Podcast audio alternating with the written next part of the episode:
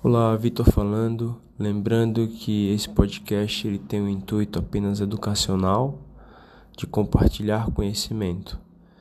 Ele não deve ser levado ao pé da letra para prescrição, para conduta médica.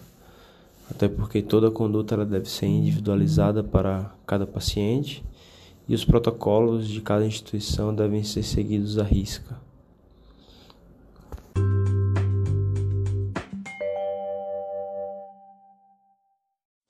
Olá, boa tarde a todos.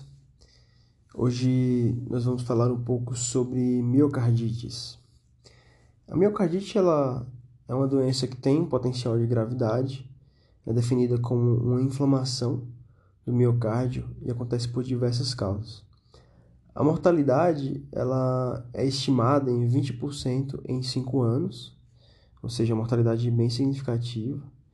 E 20% dos pacientes também vão ficar com a disfunção ventricular residual e uma miocardiopatia dilatada. A etiologia mais comum é a viral. Vários vírus podem ser causadores de miocardite, como por exemplo o parvovírus B19, o Epstein-Barr, o citomegalovírus, o enterovírus, entre outros.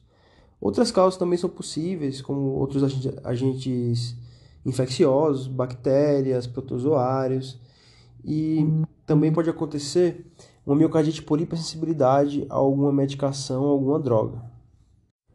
Além disso, algumas doenças autoimunes podem cursar com miocardite, como o lúpus eritematoso sistêmico e a artrite reumatoide. Mesmo sendo a etiologia viral mais frequente, a gente não deve pedir serologias virais de rotina, elas não são obrigatórias, pois há uma baixa sensibilidade e especificidade para o diagnóstico e elas não costumam alterar a nossa conduta.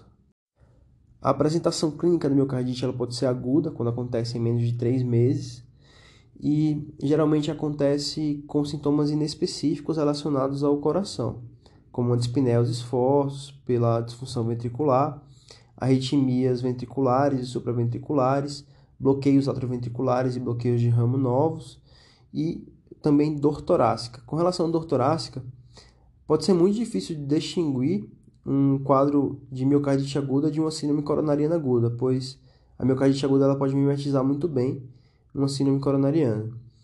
Sendo assim, a gente sempre tem que seguir nosso protocolo de dor torácica conforme a rotina, fazer o eletro, fazer os marcadores de necrose miocárdica e fazer o ecocardiograma, ver se tem disfunção segmentar e, se indicado, prosseguir e fazer o cateterismo cardíaco, fazer a angiocoronariografia e só após a constatação de coronárias não obstrutivas, né, com lesões com menos de 50% de obstrução, daí a gente vai poder dizer que aquele quadro é provavelmente decorrente de uma miocardite e a gente vai prosseguir com ressonância do miocárdio e, em alguns casos, até a biópsia endomiocárdica para a gente ter mais certeza de qual é a causa daquele, daquela inflamação, daquele quadro clínico.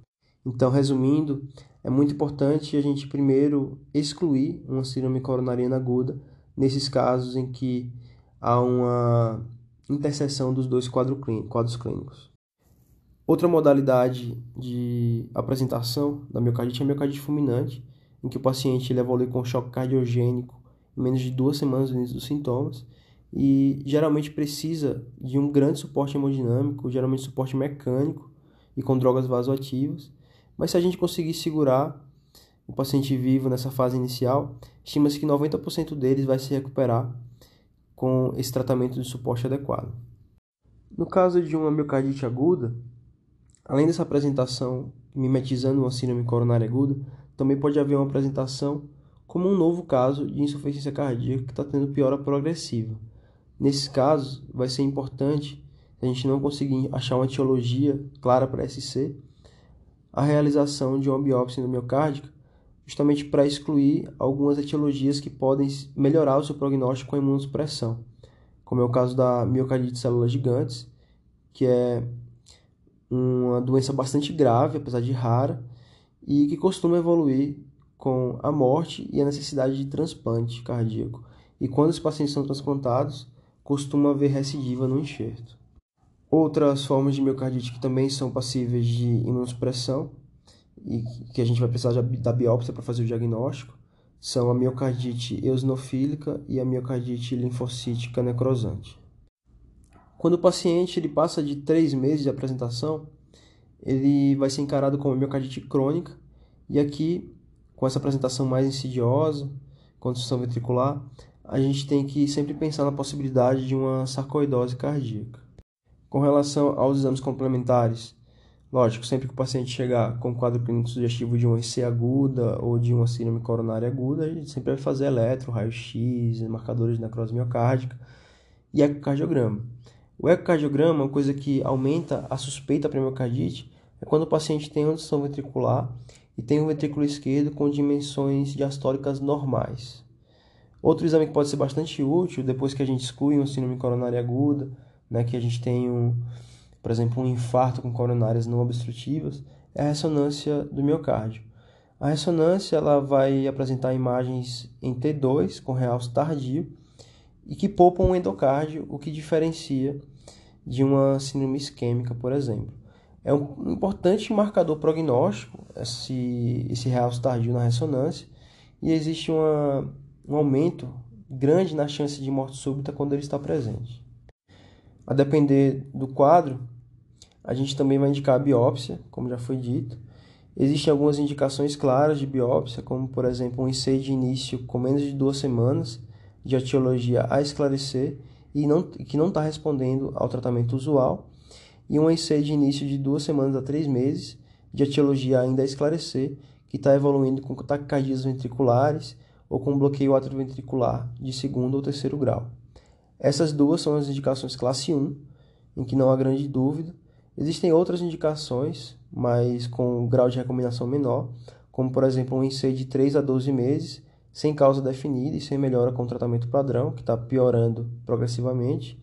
Uma miocardiopatia dilatada de qualquer duração que, em que está suspeita de uma eosinofilia, de uma reação de hipersensibilidade e um, um paciente que esteja evoluindo com arritmias ventriculares frequentes em que não haja uma causa definida. Mas essas três últimas indicações elas têm um grau de recomendação menor. A biópsia ela é importante, pois ela vai mudar a conduta se a gente encontrar uma daquelas etiologias que foram citadas que são passíveis de imunossupressão, como a miocardite de células gigantes, a miocardite eosinofílica, a miocardite linfocítica e a sarcoidose.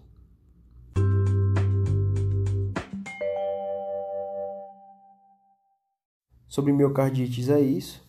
Lembrar que a gente sempre tem que pensar em miocardite em pacientes que chegam com uma IC aguda, sem etiologia aparente, principalmente após a exclusão de uma doença arterial coronariana.